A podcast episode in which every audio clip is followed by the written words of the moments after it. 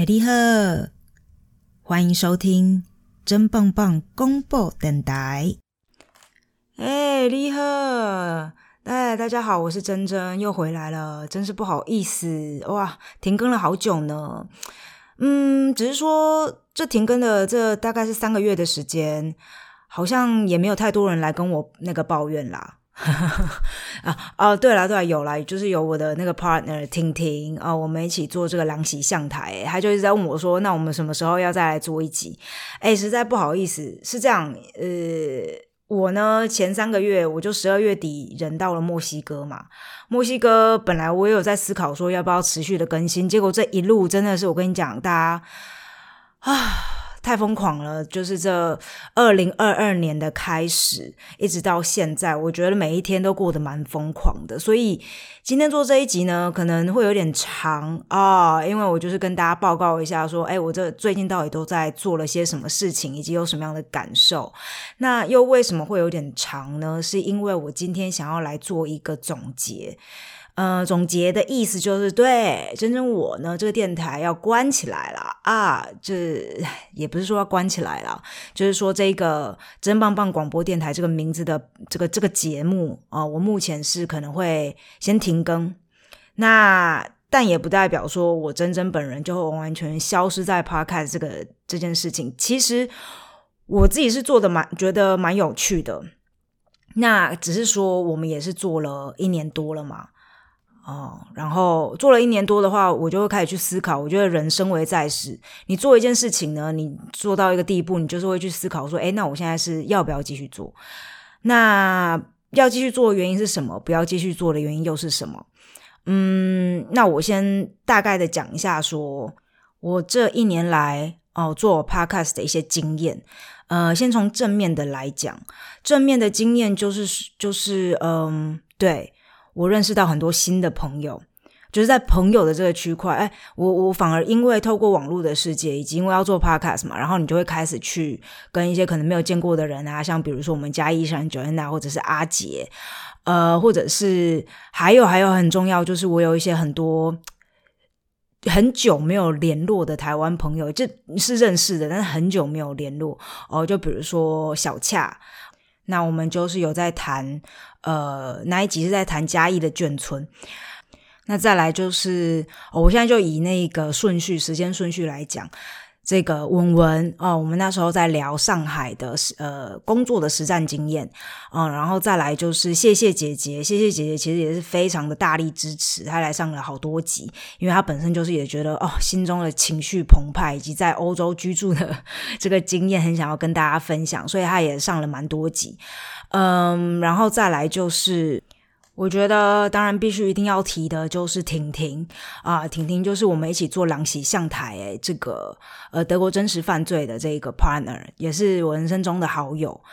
呃，对了，当初其实说实在的，做 podcast 有一点因为是他，他就是跟在面我呃，其实五年前就已经讲，就说哦，你要做 podcast，我们要不要一起来做 podcast 啊？随便乱聊一通，我想说随便乱聊，就是 我比较想要去喝酒，结果后来对，反正就是所以。呃，也算是有因为他的启发啦，然后所以我就决定说，哎，好像听起来五年之后，反正在家就是疫情当中也蛮蛮有趣的，不然就来做做看这样。嗯，对，所以真的也是要非常感谢他。那也是因为透过就是做，真的就是因为做 podcast 的关系，所以会跟这一些可能新认识的好朋友啊，或者是认识已经有很多很很久一段时间的朋友，嗯。就会有新的沟通的机会跟聊天的机会，要不然说实在的，各位朋友，我现在就是在家工作的状态，然后也没有什么见朋友的机会，我真的是没有什么人好聊天呢。啊，好那当然也不只是说为了找人聊天，当然我们去谈论的很多的呃主题呀，比如说哎。其实还蛮多人回应的，就是要不要生的这个问题。可可能因为我那个，你知道同温层很多都差不多年纪吧，就是你知道现在可能快要三十五的女性，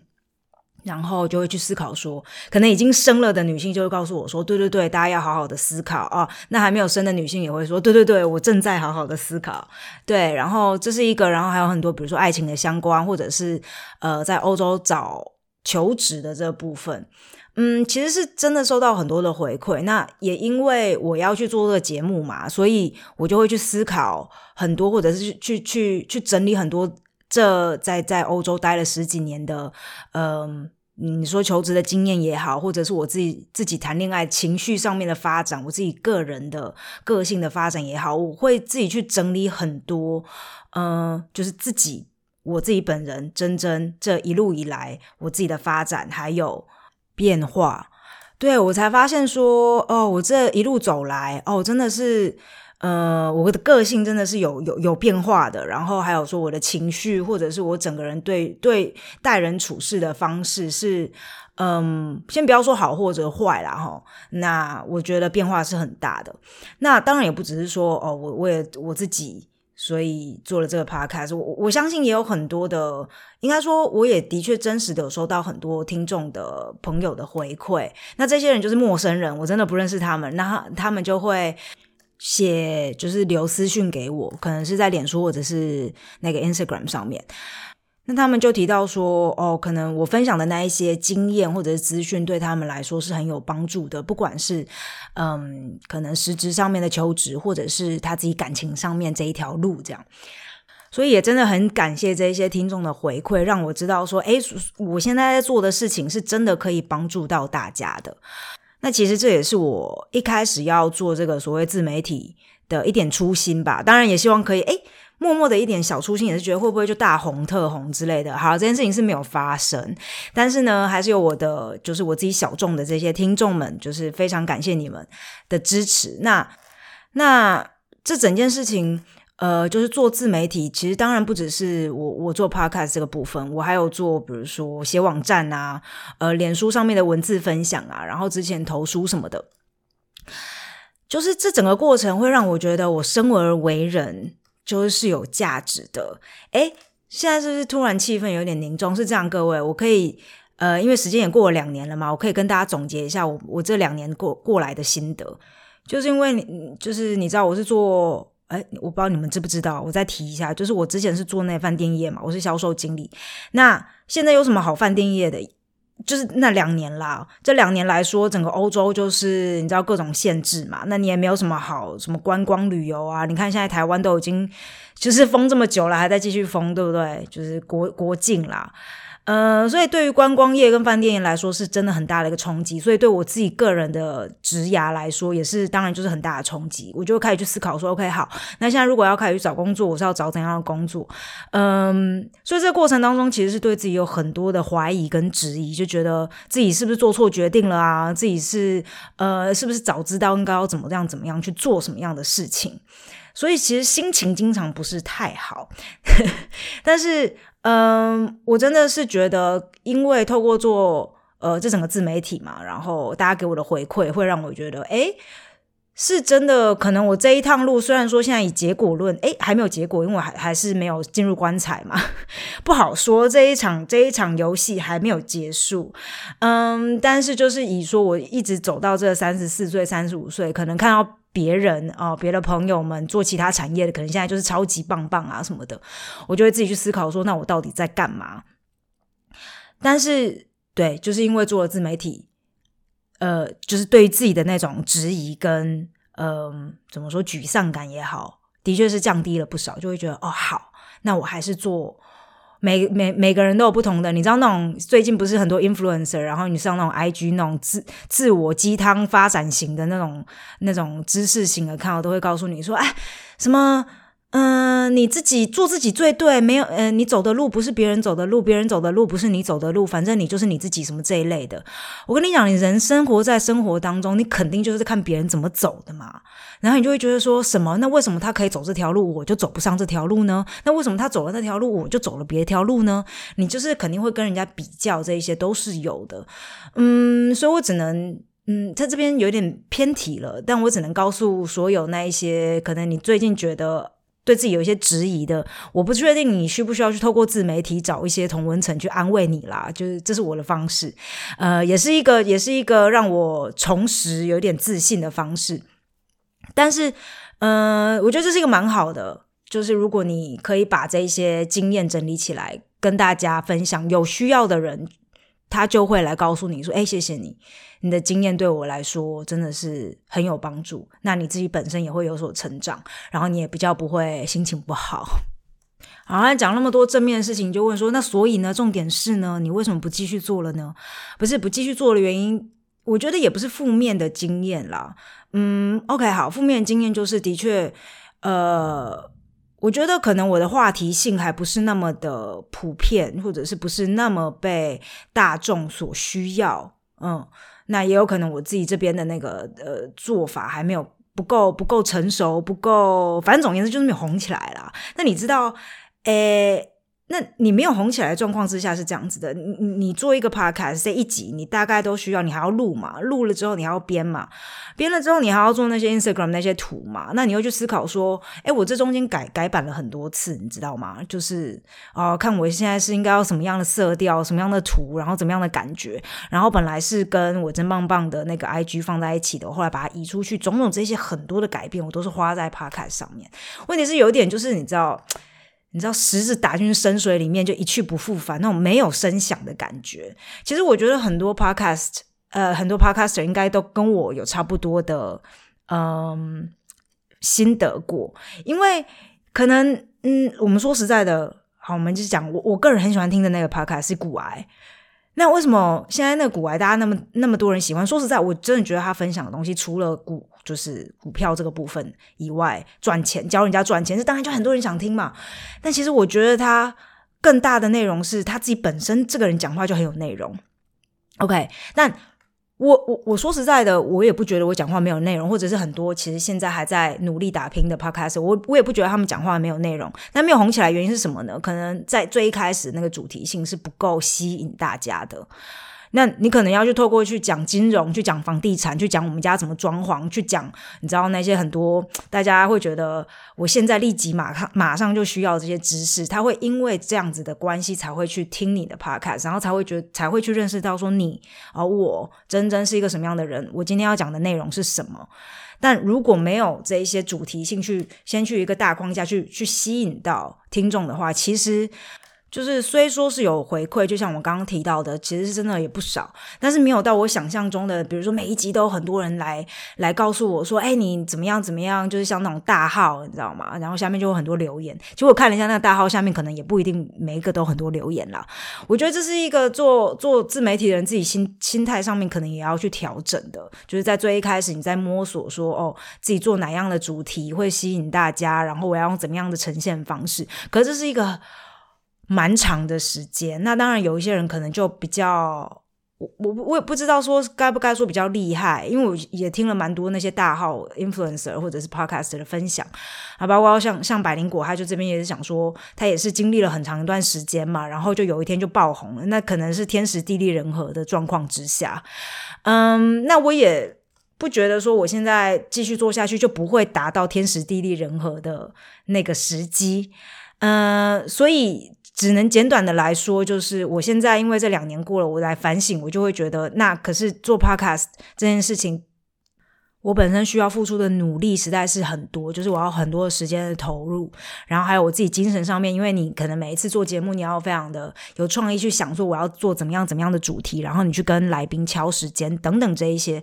可是我这边收到回馈当然是有，再度的感谢大家，对。谢谢你们支持，但是这个回馈对于来说，跟这个努力是我我我个人自己，我我尝试把自己抽出来，然后去看这件事情，它的很客观去分析，我觉得这是不相是是没有成正比的，所以在没有成正比的状况之下，我就会去思考。那到底要不要继续做下去？嗯，当然我也不是说哦，是不是自己节目明明就超好的，然后大家都不来听？不不不，我觉得这点认知我是有的。我我我了解的是，就是并不是说今天观众没有慧根、没有慧眼，就是试到我这个英雄，而是说我今天我这个英雄呢，但是我没有把这个产品包装的够好，就是我没有把这整个整个事情包装的够吸引人，让大家愿意进来听真棒棒广播电台。我觉得这是对，这是。呃，就是这个电台目前遇到最大的困境吧，就是这个困境就是不够有吸引，不够有吸引力。那我觉得也没有问题，因为，嗯，我这个人真正生，就是我自己生出来的，用我的创意，或者是今天用我的时间去做出来的很多的工作跟我的投入，嗯，我觉得不需要用一件事，就是今天用一个电台来去取决我的成功或者是失败。那我就只能说，OK，这慢慢广播电台，我们现在就是到这边，因为我把它包装成这样，似乎是不够不够有力。那我可能再试一下别的方式。那别的方式是什么呢？其实我现在也不是想要讲非常多，就是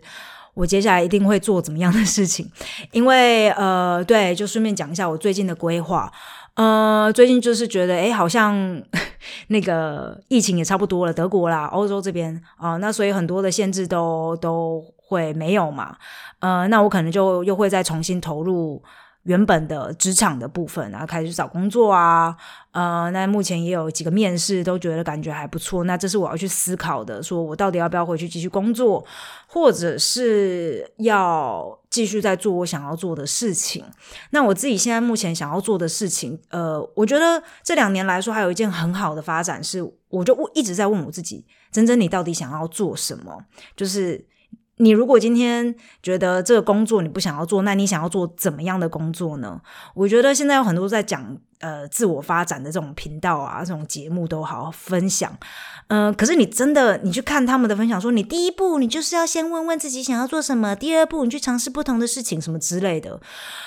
嗯，是有用的，但并不代表你。一定会找得到，OK，但我找到了，OK，所以你还是可能可以按照他们这些知识型的，就是自我发展去试试看吧。呃，我也不好说，我现在是看到了谁哦，所以按照按部就班去找到我自己的想法了哈。那反正。我自己本人就是用了这两年的时间，一到两年的时间，就是做了很多不同的主题呀，然后呃，从这个当中，然后去看，当然我会去看结果啊，然后再去分析说，OK，我做哪样的事情是让我自己感受到最开心的。那我可以告诉大家，我现在的结论就是，呃，关于健康这个部分。如果你只是在听我的 podcast，就是真邦邦广播电台的话，我在这边是没有做出一个主题说哦，今天要去谈论，比如说我很我个人一直有在做的间歇性断食啊，或者是运动的好处啊，或者是你应该营养要怎么样去吃啊，怎么样搭配这一些，我没有特别的抽出一个节目或一段时间去讲这个部分。呃，我的网站上面写了比较多相关的，然后它的排名其实是蛮前面的，所以我就觉得，哎，那边有效。好，这是一个原因。当然还有很多其他原因是，呃，可能不是在做自媒体的时候，而是，嗯，可能最近大家朋友会知道说，哦，我我我开始怎么样的运动，我开始怎么样去做做断食，然后他们会去问我，包括我自己的妈妈林嘉义林青霞。青霞自从做了那个断食之后呢，她真的整个人就是她有瘦，然后健康，整个什么指数都完完全全的变得很 OK，然后现在就是热爱爬山、唱歌跟跳舞这样，我就觉得哎，当时的逼迫他是有用的，以及而且我也不只是逼迫他，我觉得我这个人是还蛮有耐心去解释说你为什么要去做一件事情，然后如果这一招行不通，去告诉你的话，那我会再尝试用另外一招。那当我看到说。我的这些努力是直接的，不是说回馈我就一定要拿到你手上来去赞助我，或者或者是我就一定要拿到什么钱，而是我就直接看到你这个人就变健康了，就变瘦了，达到你想要呃你想要的一个。健康的体态的时候，我会觉得太好了，帮到你了。因为你要知道，各位朋友，我今天不是在讲说你今天就是要达到一个什么蜜桃臀，对不对？哦，干，我就是有一个蜜桃臀，现在超棒棒的，走走路出门，然后大家都是男生都是看我，或者是怎么样？我现在牛仔裤都买不到我的尺寸，我觉得超骄傲。不是，是我我我我的心态会觉得说，我帮助到你，你因为。达到体态上面的改变，让你整个健康。因为你当你瘦下来，或者你体态上面的有改变的时候，其实你会直接影响到你的荷尔蒙，你会直接去影响到你脑袋，呃，可能你的专注力，OK，然后包括去影响到你工作的表现，这个都是环环相扣的。我觉得这是生而为人，本来大家就应该要去在意的第一件事情，就是你的健康。那又加上说，这两年其实听到还蛮多身边的，比如说朋友啊，或者是亲戚啊，呃，他们都有一些身体上面的问题，就亮了红灯这样。嗯，这个时候我就会在思考说，然后他们会跟问我一些问题嘛，然后我都会去思考说，如果因为我这人试过超多有的没的，什么。就是你知道年轻的时候减肥啊，然后后来为了健康，就试过真的超多有的没的，包括说运动的方式，我现在是要有氧无氧什么的，无为不为，我真的就是试过蛮多，我觉得还蛮喜欢尝试的。那我会觉得好，如果我我就像我刚刚讲的，如果我可以把我这些经验，可能是失败的也好，或者成功的也好，我把它整理起来，呃，然后再透过我现在因为要考考这个执照的关系，说我有这些呃，你知道基本知识的的的加持，我可能可以更在实质层面上帮助到更多的人。好，那在这边我也就不要去太多说说，那我要怎么样去分享，就是我在这方面的知识，我只能告诉大家，我目前呃积极在做的，呃也让自己比较忙的，就是说我在考呃健身教练的执照，还有营养学的执照，嗯，那这这个东西我想要先。把它考，就是考到了之后，就是取得到手之后，就是有一个执照，告诉你们说，OK，今天你就听我就对了，因为我有这个什么样什么样执照之后，当然我我自己在在分享一些知识，我也会比较有自信。嗯，那到达那个时间点的时候呢，我就会自然而然告诉大家说，哎，我现在又想要做怎么样的分享的方式，然后如果你有兴趣的话，就欢迎继续关注我。嗯。对，那当然，脸书上面跟 IG 我都还是会持续的更新啦。那因为现在还有其他的安排嘛，包括我可能会开始要再去创造一下主动收入的部分，呃，那所以就会比较少时间，嗯，不会像之前那么样那么样的频繁。但是你你们如果有任何的问题或者想要跟我聊天的时候呢，你们知道我在哪哦。然后在此。工商广告一下，因为呃，对，除了做自媒体，就是分享这一些我生活的经验啊，还有知识以外，其实我大家如果有在有在追的话，应该知道我有在做欧洲代购这个部分。呃，之前我其实呃还蛮排斥要做欧洲代购的，因为觉得不就是卖那一些大家不太需要的东西嘛。嗯，但我只能告诉大家这这样子，我做欧洲代购，这就大概也是就是疫情开始就一两年的时间。呃，对我来说帮助也蛮大的，才知道说哦，原来欧洲有这么多产品是台湾人喜欢。那除了除了说大家让我知道说，哎，你们想要什么样的欧洲产品以外呢，我这个人其实真正。真的会去好好挑选的，就比如说我今天卖一个哦淡斑霜，或者是我今天卖一个什么呃除痘的，或者是我很爱推的那种 rituals。各位听众，我是认真的买回家自己用过，然后才告诉你好用，才会告诉你好吗？然后如果你问我说，哎，这个什么东西就是好不好闻啊，或者怎么样？哎，我还真的会坦白告诉你说，不不，我觉得这个还好，因为就是我认真真实的经验。因为你人在，假如说你现在是我的听众，你可能人在台湾，哎，我也有些香港、马来西亚的听众。就是你们可能会很想要知道说某一个产品到底好不好用，但如果你去看一些那种欧洲代购，他当然告诉你好用啊，不然呢？所以我要说的是，我今天做欧洲代购这个部分，我这也是做的蛮有蛮做自己的啦。反正就是会实在的告诉你说我的想法。如果你想知道的话，当然，比如说我就举一个例子来说哈，我有在代购一个日本薄荷精，日本薄荷油嘛，这个东西就是百分之百的薄荷。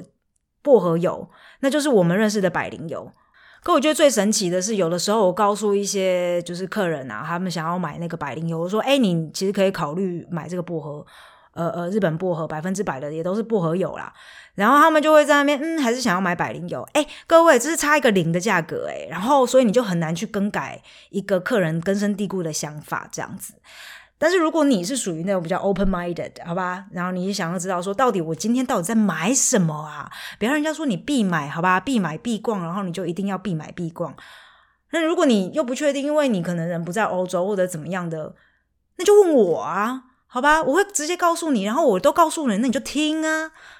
不要再找我买什么百灵油。说实在的，百灵油是个好东西。我个人之前没有认识那个日本薄荷油的时候，也热爱百灵。我们家现在还是有百灵油。那各位，你不要想想要跟我买百灵油，你跟我讲说为什么这么贵？德国不是很便宜吗？各位，我也是要寄去你家的好吗？这个这个东西也还是个运费好吗？现在那个现在那个什么油价飙涨，这个运运费我都是空运的。各位再说一下，我是空运的，我还不是什么寄到那种海运两三个月才到你家。你现在下单，我是直接飞机要飞过去你家，就是不是你家啦，飞到台湾，好吧？所以这个费用其实是不低，所以你要把这个运费的部分也给想进去。那除了运费以外，我也要赚啊，不然我为什么要每天三天两头就帮你买这个百灵油啊？啊，我也是有事做的好吗？啊，反正这个真棒棒广播电台也是最后一集了，就是这个这个节目啦。那所以我就聊比较开心一点，哈哈哈，比较做自自自己一点啦，大家应该是不介意吧？所以这工商时间就是到这边，我要说的就是，对我有在做欧洲代购，然后如果你真的有任何想要买的产品，你要买精品，你要买什么，反正所有欧洲产品，你来你来找我买，我真的。真心觉得我就是童叟无欺，然后我就是好好负责，说把这个东西买好，然后到你家这样子，然后你也知道我人在哪，所以呃，算是怎么说呢，蛮值得信赖。那接下来我要推的一些产品呢，可能也都会更加的跟健康相关。其实我现在已经推了蛮多的呃营养食品的部分，嗯，那你不一定要跟我买，你就知道一下，说我再去选择一一个，比如说呃胶原蛋白也好啊，或者是维他命 C，我的选择的标准是怎么样。如果你加入社团的话，你就会看到我在那边 murmur 很多，就说我今天就是怎么样怎么样去选择一项产品。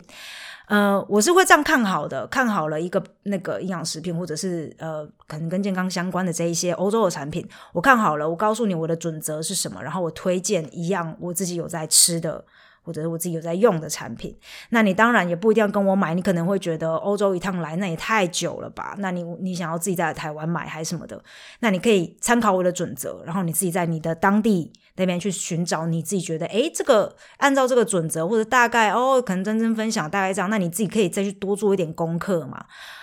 对吧？然后，那你再去选择说，我应该要买怎么样的产品？我觉得这是我现在嗯，在做代购上面比较有心得，也比较想要走的一个方向，就是对真心对待大家，然后希望大家身体健康。好，那关于我的脸书跟 IG，然后还有社团呃私密社团代购的部分，我也有开虾皮店，但虾皮店上面目前都是茶呀。跟那个润喉糖的部分，反正所有链接都会在节目的下方，大家可以自己去看一下。如果你有兴趣的话，好，那今天呢，就像我一开始讲的，因为是最后一集嘛，所以我会聊的比较长，就是你知道，把一切目前我想要讲的事情全部都给你的那种感觉。OK，我是想说，也可以跟大家聊聊我这二零二二年。开始到现在，到底都发生了一些什么事情？就像我节目开头说的，真的是有点疯狂。好，我们先从这个呃，其实二零二一年的呃十二月的时候呢，诶，没有十一月底，十二十一月底，我人其实就去了墨西哥。呃，那个时候的原因是什么？就是没有什么原因，想要知道一下墨西哥是什么样的国家，因为一直在听很多人讲嘛，就说哦，墨西哥很漂亮啊，值得一去啊，南美洲最好吃的一个国家什么的，所以我就去了。嗯，本来的计划其实是没有打算要待那么久，呃，有一点点就是中间，坦白说，我应该就是中了那个中了那个可乐钠吧，我觉得我应该中了两次之类的，我是没有去，我是没有去测啦。因为实质上来说，去测了的重点又是什么？你可能因为我当然身身体就是当时是不太舒服还是什么的，但也不至于到不能走路。那现在因为呃墨西哥其实是应该是整个全球吧，以旅游哦很很受欢迎的旅游目的地来说，它绝对是榜上有名嘛。那现在这些榜上所有的国家，除了墨西哥以外，都是封着的。就比如说泰国啊，OK，泰国有这个 Sandbox，反正你可以先去那个。Phuket，对，你可以先去普吉岛哈，然后先在那边待个一一个两一一到两个礼拜吧，啊，就等于说你是在岛上隔离就对了，然后之后你就可以自由的行动，好像是这样，我不太确定哈，大家可以自己去呃研究一下。但反正呢，墨西哥就是你一整个进去，你也不用隔离，你就是很。就像没事人一样，这世界什么叫做疫情，什么叫做病毒可以吃吗？你就直接进去，当然你还是要戴口罩啊，你就是要戴口罩的，然后坐什么公车之类的。如果你没有戴的话，还是会有人来告诉你说：“哎，请戴口罩。”但要不然的话，其他就是很正常的生活。所以很多我们这这一趟去认识到很多人，然后他们都会说：“哦，其实他们本来是希望可以去东南亚，那因为现在去不了，所以就来到了墨西哥。那这代表什么呢？现在墨西哥整个是人满为患啊！哎，我们去到一些那种比较可能像你说什么肯困啊、土路嘛，如果有去过的人就会知道，或者是你去一些什么潜水圣地，或者是那个。可以去冲浪的那种海边，你知道那些冲浪的人现在都要去哪里，对不对？所有冲浪的人，你觉得墨西哥人有这么多呃，有这么多自己的时间在那边冲浪吗？没有嘛。我觉得现在大大部分喜欢冲浪的人都还是以那种欧美有钱有闲的国家的人为主。这些人呢，就是会到一般来说正常状况之下，他就是会到呃不同的其他的有海的国家去进行冲浪这个行动，这这个这个活动啊。那现在其他地方去不了的话，就都是去墨西哥啊。然后，所以我们去的时候，有时候去一些那种海边的岛，呃，不是岛，海边的村。哎，那上面基本上就都是欧洲人哎，很可怕哦。但也会有一些美国人啊。那你去什么荷兰人、法国人、德国人，当然也有。你觉得我现在是有没有离开？欧洲啊，就是又到了 又到了世界另外一端的欧洲的感觉。反正基本上就是对很多很多很多的欧洲人。那欧洲人其实你说墨西哥人不知道说你你欧洲人基本上就比他们有钱嘛？哎，所以就是他会坑你耶，价钱水涨船高哎。因为为什么我会这样说？如果你不知道他们价钱原本是怎么样的话，你可能也不会有什么太大的感受，因为价钱。你说住宿费也好，或者是吃饭的费用也好，基本上都还是便宜的。就是如果以呃欧洲人过去那边旅游的那个状态来说，或者是美国人去那边旅游，那问题是我们知道原本的价钱是多少，因为奇异果就是前两年都有去到墨西哥，所以他知道价钱是多少，而且你很直接可以看到，比如说他给你一张菜单，然后菜单上面会有价钱嘛，那个价钱呢都是贴会有标签贴上去的。你懂吗？那个价钱是被盖上的，所以你再把本可能比如说一个三百 peso 的东西，然后你把那个标签往撕开，然后往下看，原本竟然只要两百 peso，再把它往下撕，原本竟然只要一百五，它在这短短的几个月时间就给你涨了这一倍。我然后，所以我为什么说短短这个时间？你可能会说啊，这可能是这几年涨的。不，我们不是去了三个月吗？那我可能第一个月吃的那个 tacos 是我不知道一百五十 peso，下个月再去。竟然就给我涨到两百五，哎，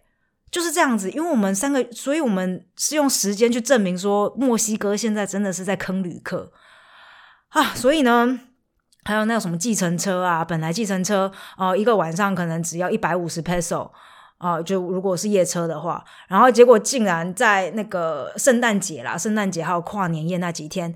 哎，直接给你涨到三百五四百哎！你要你们要知道，这对于墨西哥人来说，那个 peso 是有多少钱啊？他们是不太有钱的国家，他就直接这样跟你涨哎，然后再跟你讲的时候就说：“哎，amigo，就是你知道，哥们，哎，兄弟，这什么时节了？你也是了解啊？那我们现在就是对，我们就是涨价啊！你要付不付？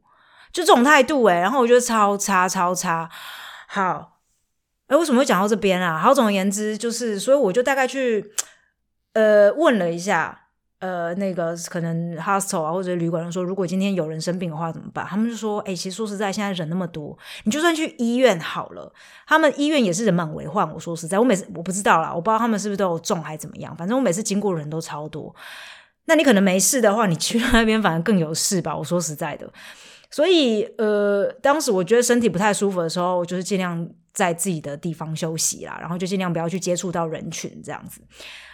那又加上说，你墨西哥你都已经开放成这样了，你有在意人家就是会不会把会不会会不会把病毒带进来吗？那肯定会带进来的嘛，你就在那边想。但是我必须要说，他们那边的老人，老人真的是口罩戴紧紧，那种 FFP two 那种，你知道，戴紧紧，真的是有好好在防保护自己啦。那我我我觉得，如果他们国家政策是这样的话，那也的确是，你就只能好好保护自己了，不然呢？啊，那所以这三个月呢，就是一直有在呃小病大病不断。因为我除了我觉得得了可乐那以外，我还有食物中毒的部分。因为他们那边水源可能就不是非常的干净，然后你可能走在路上，你会看到一些那种，反正你只要是什么水果啦，或者是生菜啦，你可能是夹在那种肉里面的生菜，那种尽量都要把它挑出来，因为他们不知道是用什么水洗的，你就很难说。总而言之，我就是。而而且不是只有我啦，旁边还有很多人也都有这个，就是可能不是到食物中毒吧，但就是对，就是肠胃上面非常的有问题，过了好几天这样，然后再来就是其他的生病。那我觉得蛮神奇的，也是就是呃，我生病的时候呢，我男友奇异果就没事，那我好了之后就变成他啊，他病了也是有一段时间，他病了也是三个礼拜之久哦，所以就是有一点诶。呃，想要去游玩，就是我们可能有安排一些想要行程啊，或者是想要走的点都没有办法好好顺利的走，因为就是对呃身体不允许这样。嗯，那除了就是说，呃，但我觉得是蛮正常的啦。你出出门嘛，尤其到这种可能比较嗯不是非常进步的国家，你就是会有一些水土不服的问题，就是身体上面会产生不适啊。那这些都是我预料之中啦。因为说实在的。呃，我基本上到什么泰国啊、乌乌克兰，我那时候去的时候，我也是整个就是水土不服，应该就食物中毒嘛，到一个不行这样。反正就是对我的体质是有点这样，我也不懂为什么每次我就管不好我自己的嘴啊。对，所以就是身体上面以外呢，我觉得这三个月还发生蛮多傻眼的事情。呃，就比如说我手机被，我觉得算是被偷吧，因为我们就是经常会去坐那种长途的巴士。因为他们自己本身呢，就是没有没有火车，嗯，对你到很多那种 A 城市到 B 城市，你会觉得在地图上面看好像很近，但由于它没有火车，或者是可能要绕到绕在那个山中，所以你就是长途巴士，你坐那种夜夜夜巴，然后都要十几十几个小时，十二个小时，十四个小时，我没有坐过。那你当然就是昏昏沉沉嘛，然后反正你就睡了，我可能就也没有特别去注意说我把手机放在哪里，然后我下车的时候可能也是在一个昏迷当中。总而言之，我那手机就在车上不见了。那我没有回去找，然后回去找的时候呢，那个司机就就说没有啊，因为他们其实会清的嘛，会寻那个会寻那个车，然后他们就说没有啊，我们都没有看到什么的，然后。嗯，因为其实最后我们还要找到那个，就是那个那个巴士会到一个清洁的地方，就是要他们要去清那个巴士，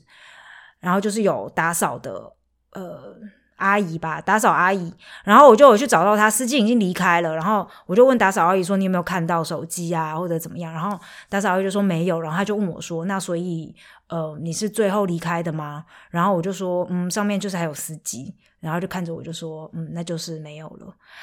所以呢，整个状况就是，我觉得墨西哥本身的治安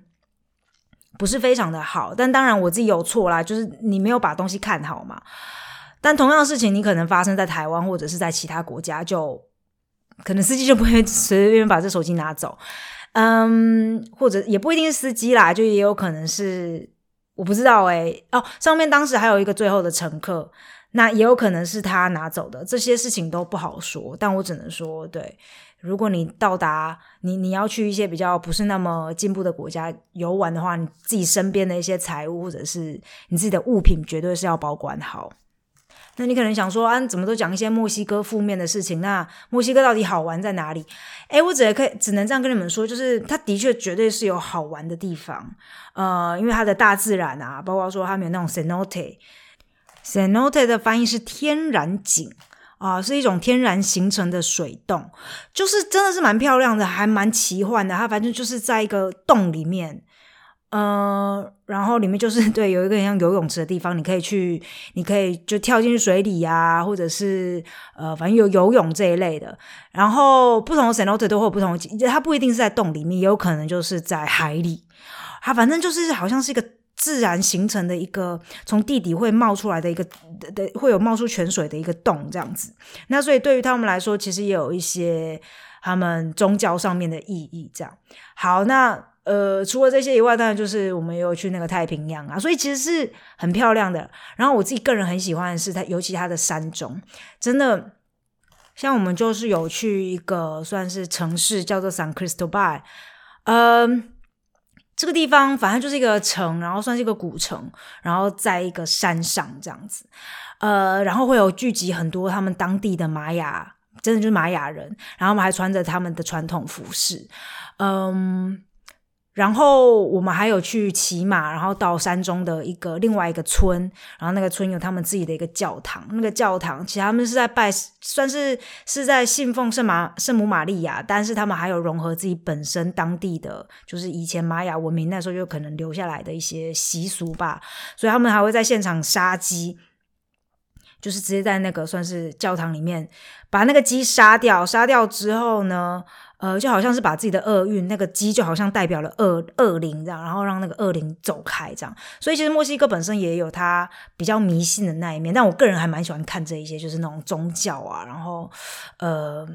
那种比较奇幻的那种一些景象。那我觉得在墨西哥，如果你往比较山上的那个部分，你是看得到的。那我们还要做一件事情，我也是觉得蛮酷炫的，就是一种叫做 Temascal 的。呃，墨西哥玛雅文明那时候的蒸汽浴，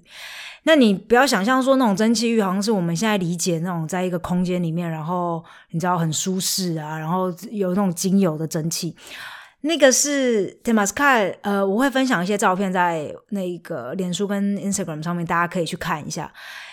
它是一个山中，然后它是搭了一个帐帐篷。那个帐篷里面呢，就是草堆了一个可以坐着的地方，中间就是要烧炭的，嗯，然后他们当然也会浇水嘛，所以就是是一是一种蒸汽浴。可是在这整个过程当中呢，嗯，他会有一个算是小曼，就是那种巫师的角色，那他会去算是主持这整场的蒸汽浴，他会在这里面。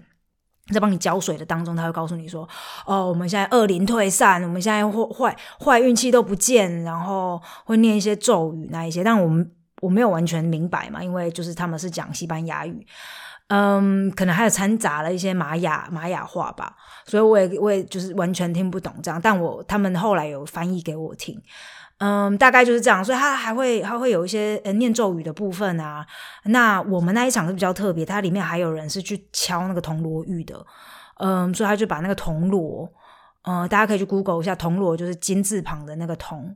哦，就是敲敲敲敲锣打鼓的那个铜锣，嗯。这其实是一个好像是英国当时传出来的吧，但反正他们那边现在也会把它融入到一些像是这种仪式里面，那就是把这个铜锣拿进去，然后就敲，然后会发出那种跟那种你的环境空气还有水蒸气产生共鸣的这一种声音，反正是会打进去你心脏里面的的的的那种的那种声响，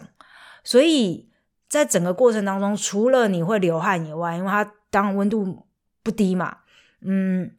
就是肯定会让你流到汗。以外呢，你就是会一直在那种咒语跟这种呃蒸汽，还有人声，还有其实会有一点体味。然后当然还有他们是烧一种特殊的树叶，这种香，就是你的五感是很很被冲击，跟很一种很丰富的体验。这样，嗯。他们除了铜锣浴以铜锣浴 铜锣浴以外呢，他们还会在里面就是配合唱歌，他们会。呃，这个唱歌其实也是祈祷的一个部分啦。他们就是可能会唱他们那一些比较有祈祷文的歌曲哦，那也是属于那种不是你知道我们这种 可能张惠妹这种类型的音乐吧。反正就是是会类似像庙里面会听到那种呢呢呢呢呢呢呢这种，会让你有点催眠，呃，效果的祈祷文音乐，所以反正是非常特别。你们如果有机会到墨西哥的话，真的必须你不要想说只要去潜水啊，或者是呃做一些冲浪啊、水上的活动，必须一定要到他们山上去。我觉得那个才是非常 original，让当地文化呃，然后很特别的地方。当然啦，站在我的角度，我生病最严重的就是在那边，不知道哎，反正就特别的水土不服，就是你知道太 original 了吧，不好说。好，那再来讲一下他们的食物，因为我在去之前其实遇到蛮多去过墨西哥的人，还有包括墨西哥人本身，OK，他们说他们自己食物多好吃，多好吃，加很多不同的香料啊，然后怎么样？哎，我们在或者是在台湾，你肯定也吃过墨西哥卷饼的嘛？那就是那样。我其实对于这种东西，我觉得还好，而且我很讨厌香吃香菜，就是不是讨厌，是我不能吃香菜。我就是那个基因有缺陷的那一类人。香菜在我的眼里，就是或者在我嘴里，就是一种啊，我没有办法，知道是谁在吃。好，那他们又好像还加了很多这种东西嘛，所以然后就是很多豆啊。如果有去过南美洲的人，中南美洲都很喜欢煮一些那种豆，然后又不像我们煮的那么好吃。啊，反正对，然后如果有在追踪我的人，就会知道说我这中间一直在抱怨墨西哥食物有够难吃这个不这个这件事情，哎，这是真的。就是如果你去到一般比较没有那么嗯发展的地方的话，我觉得他们的食物真的就是各种墨西哥卷饼，然后又不是太好吃。呃，然后我又不是，我最近又在实实施低糖嘛，所以我又不是很想要吃很多的那种淀粉，尤尤其这种精致类淀淀粉的，我就不是很想吃，有没有就很难搞这样？但重点是也不是太好吃嘛，又加又一大那种生洋葱，我也不吃生香菜哦，反正对我来说就是一个噩梦。嗯，但是这整件事情有一个地方真的是非常好吃，叫做瓦哈卡。瓦哈卡这地方，如果有对墨西哥有点研究的人，就知道它是墨西哥的美食首都。而且它真的的确就美食首都，因为也就这个地方好吃了 啊。没有啦，墨西哥市其实也蛮好吃，蛮好吃，就他们的首都 Mex Mexico City。嗯，那因为他们可能是 city 的关系嘛，就首都的关系，你也是要有一点。像我们还有吃到日本料理啊什么的，所以就很 OK。但瓦哈卡本身呢，它真的就是在。呃，他们当地的墨西哥料理，然后可能又配合了一些玛雅，呃，他们原本会使用到的，呃，像他们就会吃那种巧布丽娜那种，这个是跳蚤吧，反正这种虫啊，然后就把它放到那个阿阿 c a d o 里面去变成那种酱，这样，哎，那个其实 OK，我可以接受，好吃。然后还有巧克力混酱什么的，哎，我到现在回到德国还是会有点想念，我会觉得，哎，这个我我会想要自己去煮煮看。所以大家如果也要去墨西哥。玩的话，也想要知道一下到底墨西哥哪里好吃，一定要去瓦哈卡。然后还有他们的巧克力，哦，瓦哈卡纽的那种，他们那边出产的巧克力，还有他们做方法，就加了一点肉桂的那种香味，真的超级好喝，又很浓。我跟你讲，那一碗喝下去大概一千大卡吧，我不好说，但我真的就是可以喝掉它，好好喝，我每天都可以喝上一碗。值得一提的还有他们，呃，你知道其实墨西哥比较有名的是那个 tequila 嘛？但我不喜欢喝 tequila，就那个味道可能是以以前上夜店的那个 tequila 都是那种劣质的哦，会想吐。但是他们有一种东西叫 mezcal，哦，反正也是差不多的那种植，就是长得很像芦荟的那种植物，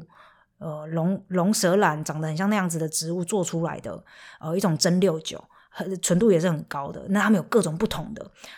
嗯，很好喝，就是会有一种，他们当然有不同的口呃不同的做法，也有不同的 mezcal，但大部分都会有一种煤炭味，或者是有那种加虫子进去的，会有一种很特殊的烧炭的一种味道。啊，如果你去到那边，然后你想你喜欢喝那种 cocktail 的鸡尾酒的人，你可以去找那种 mezcal 做成的鸡尾酒，很好喝，尤其喜欢酒精味的人，对，这是我可以推荐的墨西哥的好吃好喝的部分。好啦，那因为我其实说实在的，本来一开始我是有想要做那种旅游专题的，后来做着做着觉得有点疲累，可能又是因为这两年中大家也不能出国嘛，所以我这边分享一些大家也做不了的、看去不了的事情、去不了的地方，好像也是徒增伤悲，所以嗯，做旅游专区这件事情，我后来就有点放弃了。那一直到现在也是不太想做了。所以呢，如果你对于墨西哥有兴趣的话，想要多了解呃我的旅游的方式，或者是我看到的一些景点，那呃你就可以私信我。而且我说实在的，今天好多说实在的哦，反正就是今天整个就是非常的剖心肝，跟大家直接分享起来。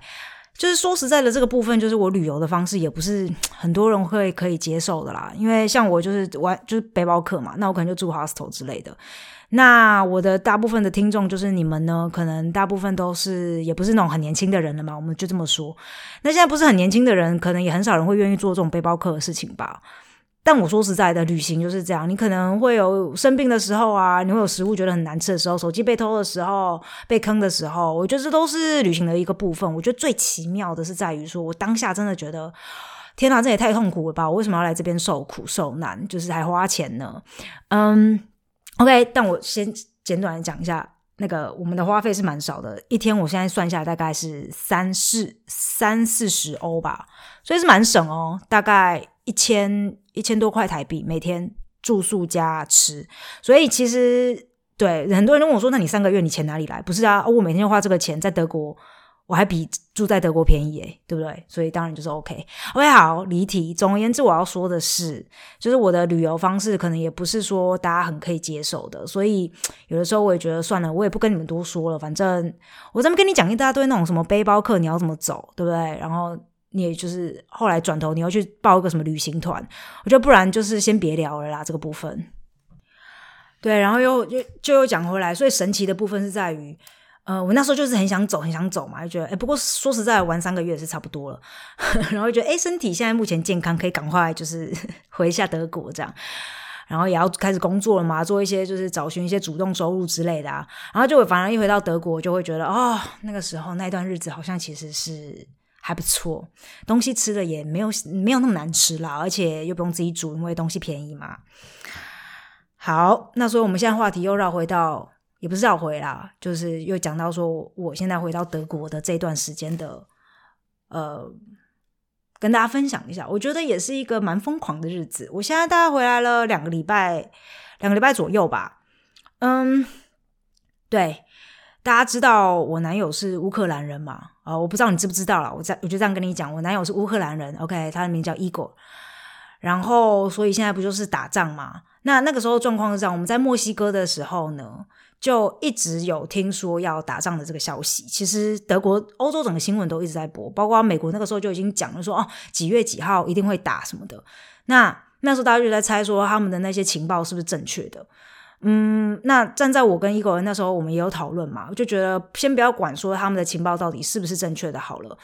因为说实在的，乌克兰在这几年。好像打了八年了吧，就是呃，俄国一直在那边要去帮助某诶诶这两个区域叫做顿内兹克跟卢甘斯克这两个区域，一直要去帮人家独立嘛，一直说人家是那个人家觉得自己是俄罗斯人，很想要回归祖国的怀抱，然后就那边打俄罗打打那个乌克兰人嘛，呃，反正中间的一些政治或者是他们是怎么样的打法，你们可以自己去理解。我要说的是，他们其实。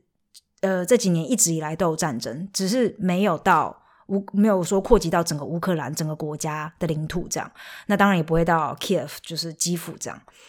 不到现在这样子的大型的规模。嗯，所以当时我们人还在墨西哥的时候呢，听到这个消息，呃，会有点觉得会不会是狼来了哦？因为你知道，普丁就是很爱在那边一直说要打要打要打什么的。但另外一个想法也会觉得说，那如果真的打起来了呢？那就是因为伊戈他在乌克兰是他妈妈在那边嘛，呃，爸爸已经过世，然后妈妈在那边，就把人家的身家给讲出来，无所谓啊，他又不会听这节目，OK，所以就这种妈妈，OK，妈妈，然后还有弟弟哦，然后当然还有其他的，还有个大哥，呃，大哥的家人啊什么的，那那时候可以比较轻易移动的，就是妈妈跟弟弟。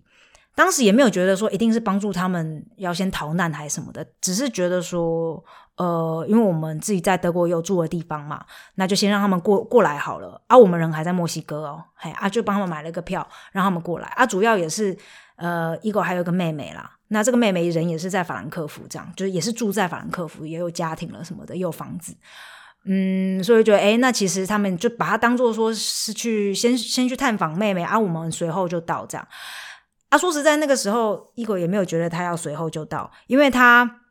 还觉得说他还玩不够三个月，然后又各种生病嘛，他就觉得说，哎，不行，我不能这样就就这样结束我这一次的旅行。他还想要去哥伦比亚什么的啊，我就说那没问题，那我就先回德国啊，你可以自己去玩这样，因为我真的就是不想要再继续了，我觉得可以了。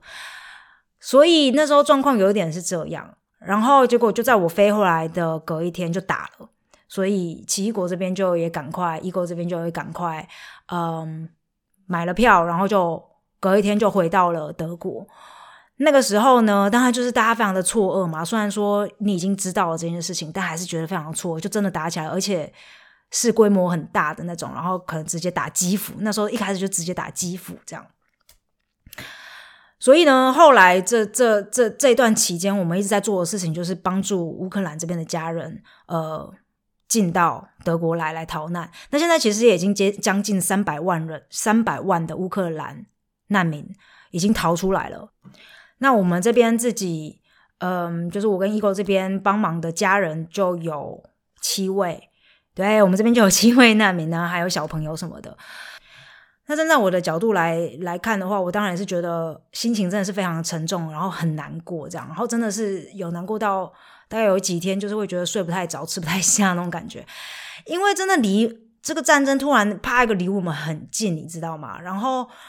我真的没有想过，我这辈子作为一个作为一个，我又住在德国，对不对？然后你说是在历史课本，你也觉得就是历史课本。我们在台湾也没有真正的经历过战争，就是我们这一辈的人啦。如果是以前的阿公阿妈，那可能就是有经历过。但我们是没有的，所以你会觉得这些事情应该不会再发生吧？什么叫做世界大战，就不会是真真真正的在我的生命中发生。那你现在很突然的，就好像是在你门口砰砰个打了一个大炮进过来，这样又加上我很很深切的体验，就是因为我男友本身是乌克兰人，嗯，所以就是会。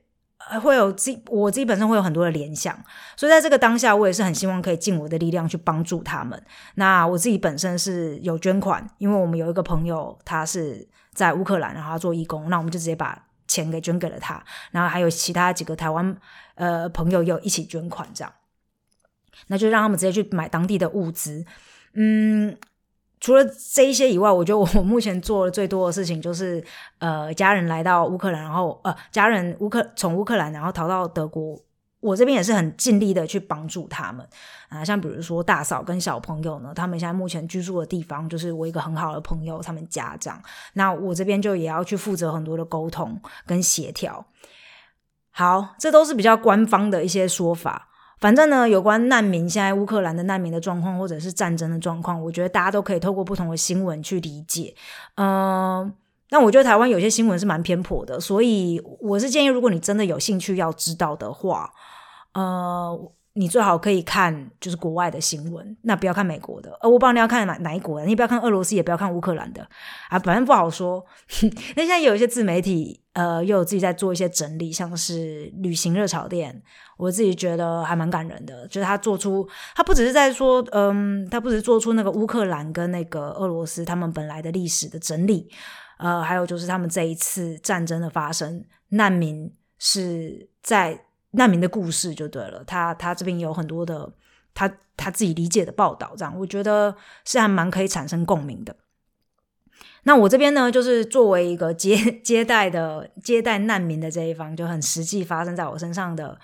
呃经验跟我的一些情绪跟心得，我觉得我也可以跟大家直接来分享一下。OK，首先我必须要说，德国这一次在接待难民这个区块是真的蛮给力的。嗯，可能他们自己觉得以前跟俄罗斯走得太近吧，所以有点罪恶感，或者是也是觉得说，哦，就是好像也是欧洲的国家，嗯，必须要帮助，总有这一类。因为现在不是很多讲法说什么，那其他叙利亚的难民呢？哎，反正这世界那么大，你不可能每个人都帮嘛。那当然是就是会帮跟你比较能够产生共鸣，跟你比较会有关系的那一些人嘛。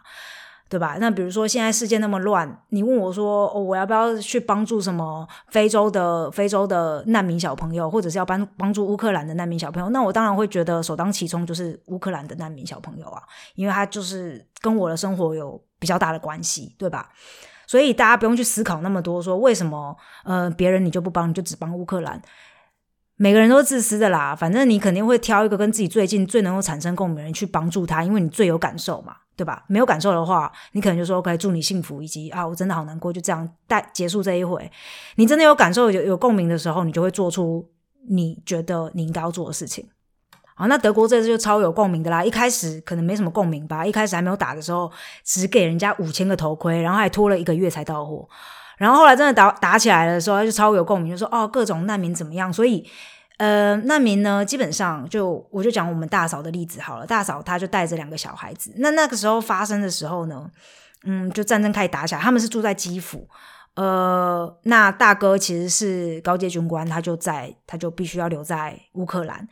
这个大嫂呢，他就带着小孩子哦，那他自己本身有家里还有两两个就是两老嘛，两老就留在家里了。嗯，是有点不知道他们现在怎么样，但希望他们一切安全。嗯，两老留在家里带不走，然后大嫂带着两个小孩一路就到了 Lviv，就是乌克兰的西西方。嗯，当时就是蛮多难民首当就是先到了这个乌克兰西方，因为东东方现在跟基辅那边在打嘛。全部人都到这边，嗯，那过了几天之后呢，发现说可能这事情会越来越严重，所以我们就考考虑说，大嫂其实应该也要到德国来这样。那当时妈妈跟小弟都已经在德国了，那基本上住在我们家。好，然后大嫂就连夜就带着，呃，好像当当时的状况是大嫂的弟弟开车带他们从乌克兰边境要到。波兰的边境，但那中间因为很多车，所以你还不如用走的比较快，所以他们就用走的去过那个边境。你知道，现在新闻讲的是真的，就是很多人是用走的去过那个边境的。走是不用走太久，因为他们那时候逃出来算时间比较早，还没有那么那么多那么的多人，所以走大概一两个小时吧，然后就过到了波兰的边境，已经是晚上的时间。晚上的时间，他们就因为你过了边境，那那边其实也是有点前不着村后不着店嘛，呃，所以就还搭应该是搭公车，然后还有接着计程车，种种这一些，一路到了华沙，波兰的华沙，然后在那边又。搭上了一班火车，那这个火车呢？现在你从波兰到德国这一段路是不用钱的，包括你可能，嗯，你要从布拉格来到德国，或者是你从不同的地方，这些难民，你只要是乌克兰拿着乌克兰的护照，你就可以免费搭乘前往德国的火车。那到达了德国之后呢，你也可以凭着乌克兰的护照，在德国境内免费搭乘所有的公共运输。呃，就是火车、地铁哦，包括地铁、公车，全部都是哦。所以他们现在那本护照就是他们的，你知道车票。那除此以外，就是保障他们的行动，以及他们可以到得了德国以外呢。呃，我们有，因为因为我们就是知道说当地，比如说你要去哪一个外事处啊，种种这一些，我们有帮他们登记，做一个难民登记的步骤。呃，德国是一个蛮重视人权的地方嘛，如果大家知道的话，那所以。我不清楚对于其他的难民是不是也是同样政策，但这一次乌克兰或者是呃，至少我们是在人是在法兰克福，他们的做法是这样：我们帮他登记了之后，他们就有说，嗯，那有经济上经济上面资助的需要吗？啊，那我们是回答是有，因为很多人呢，我我跟奇异果也不可能应付所有人的吃穿所有的这些经济上面的支出嘛，我们就说是是有这个需要，那德国政府这边就直接给你呃一个人。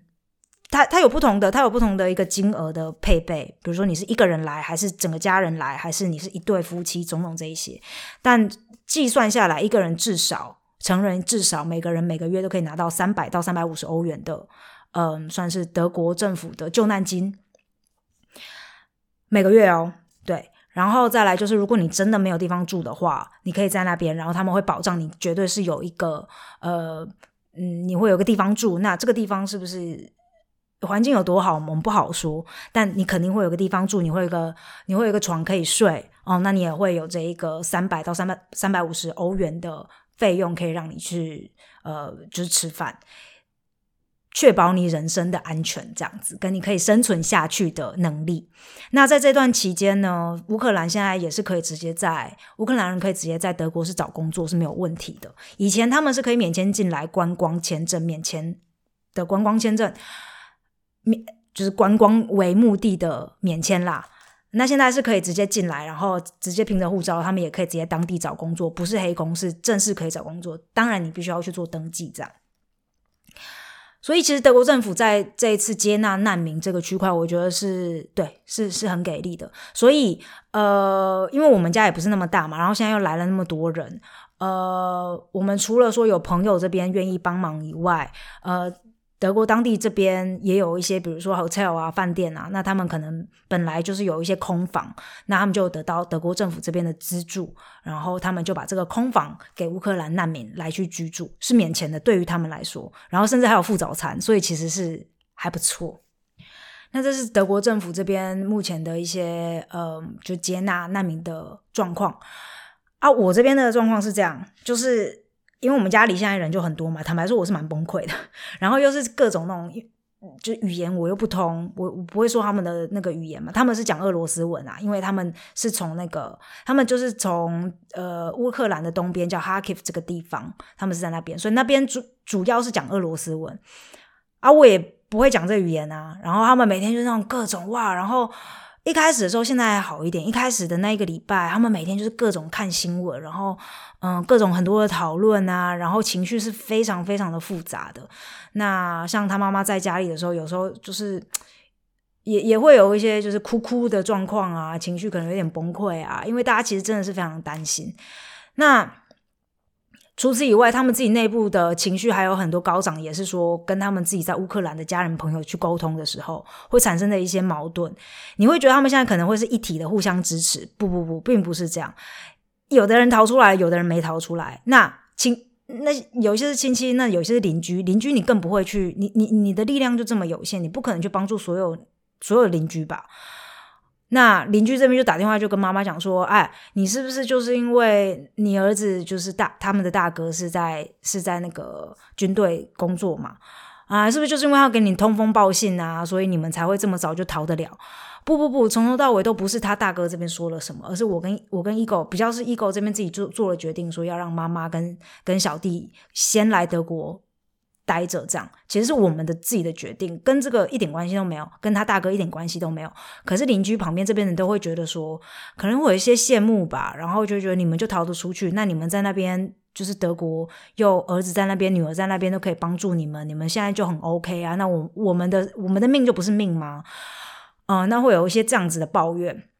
妈妈这边也会觉得很难过啊。我我我我也不是对不对？也不是说希望你你你就会待在那边，然后战火就会烧到你家，但是我也没有办法去帮助你所有人，因为妈妈自己本身也是就住在我们这边啊。好，然后再来就是他们自己也有一些俄罗斯的呃乌克兰的亲戚，然后可能搬到乌俄罗斯去居住好多年了。那他们这个整个的整个的情情节是有点复杂，大家有兴趣可以自己去上网找一下，嗯，他们之间的情节。但我只能说，以实际的我听到的就是这样。这个亲戚呢，乌克兰人搬到俄罗斯之后，你知道他们其实电视是很非常的洗脑的，所有他们讲的那些新闻播报出来的资讯，可能就是你知道平行世界，你知道平行时空。就是跟乌克兰或者是我们在西方世界读到的这些新闻的内容是完全不一样的，所以他们就会觉得说，普丁今天打仗，这些就是居住在俄罗斯的乌克兰亲戚们就会觉得，普丁今天打仗是有原因的啊，我们这是要保障我们的国土啊。那你乌克兰不就是因为呃跟北约国国家靠得太近吗？那你为什么要去惹惹那个俄罗斯呢？就是你知道，所有的侵略者都会去找出很多的理由。但问题是你侵略人家就是不对啊，你就不该这样，你就不能好好坐下来谈吗？就不行啊？那你去打人家，那就是有问题嘛？OK，就是你觉得说，如果你今天好好坐下来谈的话，你就会得不到你想要的，所以你才打人家嘛。但是居住在俄罗斯当地的这些乌克也有很大很大部分的乌克兰人，他们其实是觉得对这个政府是正确的。普丁现在做的事情的做法是对的，然后就会就会就跟我们这边就讲说，或者是跟他妈妈、跟伊狗啊、跟跟这些逃出来的乌克兰人讲说，哎，反正你们呃，对啊，就是逃出来啦，但你们要知道，普丁做的是对的啊，反正你们要呃趁早就是向向向普丁看齐呀，然后呃投降啊，不然你们现在越死越多人啊，什么之类的。就会说啊，都是乌克兰总统做做法做错了啊，因为你们现在不投降，所以才导致才导致于那么多人死亡。不是你在说什么屁话，这是不对的。首先，他们要不要投降？哎，是你们要来就是去打他们的耶，是俄罗斯去打他们的耶。所以，到底为什么会死那么多人？不是在于说这个乌克兰总统有没有投降吧？应该是普京为什么要打人吧？就好像今天如果你你有你的你的。比方说你的小朋友在学校里面被霸凌了，那这个被大被霸凌的这个小朋友就在那边哭，然后你你你作为一个旁观旁旁观者旁观者，你就走过来就说：“哎呀，啊你这个弱小的人，你就这么弱小，你为什么不赶快去投降？啊你投降就没事了啊？他要多少钱？二十块是不是给他？啊他如果下次要两百块，啊要两千块两万块嘞，对不对？你为什么要跟霸凌者就是在那边投降？我觉得这是一个很奇怪的事情，你去你你你去这样去思考就好了嘛。那你现在怎么会？告诉乌克兰说：“那你早知道，你低头就好了啊，就不会死那么多人。”我觉得这个说法是，嗯，反正我我无法接受啦，我我不觉得这是一个正确的思考观念。嗯，好，反正那就是这样。所以他们自己内部本身也有很多很多的矛盾。所以虽然说他们呃，我们这些家人们现在是在乌呃在在德国，我们保障他的安全，以及呃，我可能每天那边煮啊什么的，嗯。对保保保障他们的这吃穿都是都是很 OK 的，然后生活温暖这样。但他们我我相信他们的心情其实是真的非常非常的不好过，因为还有那么多的亲戚朋友，呃，先不要说他们的人生安不安全，还有他们对于自己的误解，种种这一些，而且你会不知道说你什么时候可以回到自己的家，嗯，然后导致于说他们甚至会有一点点的的的那种，我觉得好像有点错愕，已经不知道要怎么去。去面对这些事情，就比如说那一天，呃，ego 的侄女，这个侄女住在她妈妈的那个屋子里面，是在 Harkiv，那已经打了好久了，就前几天的事情，已经打了好久了。那这个侄女一直不愿意离开，那可能也是觉得生活在那里，以及觉得就当时好像生活还可以过得下去吧。可是真的前到一直到前几天，真的他就他就打电话过来就说，嗯，好像快要打到家里了，就是你一直听到是有炮弹的，所以他就决定要离开，要来德国这样。然后结果一哥就冲进来，因为那时候我已经要睡了，一哥就冲进来就说。嗯，对，这个侄女现在要来德国，那她要从我妈家这边离开。那当然，你首先就会想说，因为妈妈那时候离开的时候没有带好很多东西，包括她自己的可能呃钱财啊，呃或者一些什么合同之类，我不知道。反正就是那些东西，你可能嗯希望这个侄女重要东西、贵重的东西赶快拿着，对不对？然后到德国来，结果。一个竟然走进来，是跟我讲说啊，那他现在要离开的话，那家里那个冰箱那个插头要拔，好啊，然后冰箱里面有一些那种肉类都要把它拿出来，然后看哪一个邻居要，要不然以后回到家的时候呢，那个冰箱里面就是会有很多坏掉的东西。然后他们就说，你知道，calm down，就是冷静一点，因为现在可能那个那是冰箱里面的事情已经不重要了吧？你现在要去思考的应该是侄女要怎么过来，到底什么东西才是重要的。可是我觉得他们现在已经混乱到说不知道什么事情才是真正重要的，会有一点点，我我觉得有点这样。那嗯，我觉得我我在这个这件事情上面的对他们的帮助，就是我我站在一个第三者的角度，我的心情还算是平静嘛。我会告诉他们说：“OK，冷静下来，我们现在要怎么样怎么样做？”因为一开始的时候，Ego 也是很慌啊，因为你这么大一票人进来，那他们以前也不是住在一起的，有一些人住基辅，有些人住哈科夫对不对？那可能中间可能还比如说呃，真的有这个问题，比如说呃，媳妇就不想跟婆婆一起住啊啊，这些个心里本来就有的疙瘩。那你现在要把他们全部人放在一起，其实是，哎，做就是反正是一件非常非常复杂的事情。那 ego 就很困难，他就要在这中间去协调他们所有的情绪，以及去协调他们他们的需要。哦，那可能谁不想跟谁住在一起，谁想要待在哪里，种种这一些。嗯，所以我的我的角度就会是尽量站在一个比较客观的角度，用冷静的思考，然后去告诉他们说：哦，那我觉得你现在可能可以这样子这样子去做。哦，那呃情绪上面是这样这样去处理。嗯，对。那当然对我自己的影响也是有啦，就是对啊，我我自己的心情也是很很很乱糟糟的嘛，就觉得这到底是什么时候才要停止？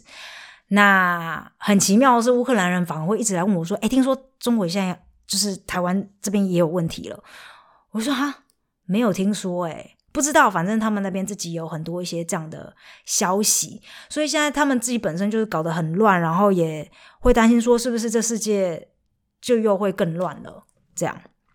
那我们现在时间快转到也没有什么什么好快转的，就是现现在来今天今天的状况其实是呃目前的更新就是。我们所有这些乌克兰的家人都已经帮他们登记难民了，然后有一个住处，这样不管是住在呃我的朋友家，或者是住在呃可能现在饭店里面，我们都帮他们登记好了。嗯，未来的路呢，真的是太难太难说了。那如果我现在去问他们的话，像比如说大嫂有带个两个小孩嘛，那有问他问大嫂说，那小孩子要不要去上学？因为德国学校现在是开放让乌克兰小孩子去去那边上学的。嗯，大嫂就说不用，因为我们都是要回家的，所以现在目前还是有一点是这样的状态。当然，如果他们可以在短期之内，这整件事情可以赶快闹剧赶快结束，可以回家是最好的。但是，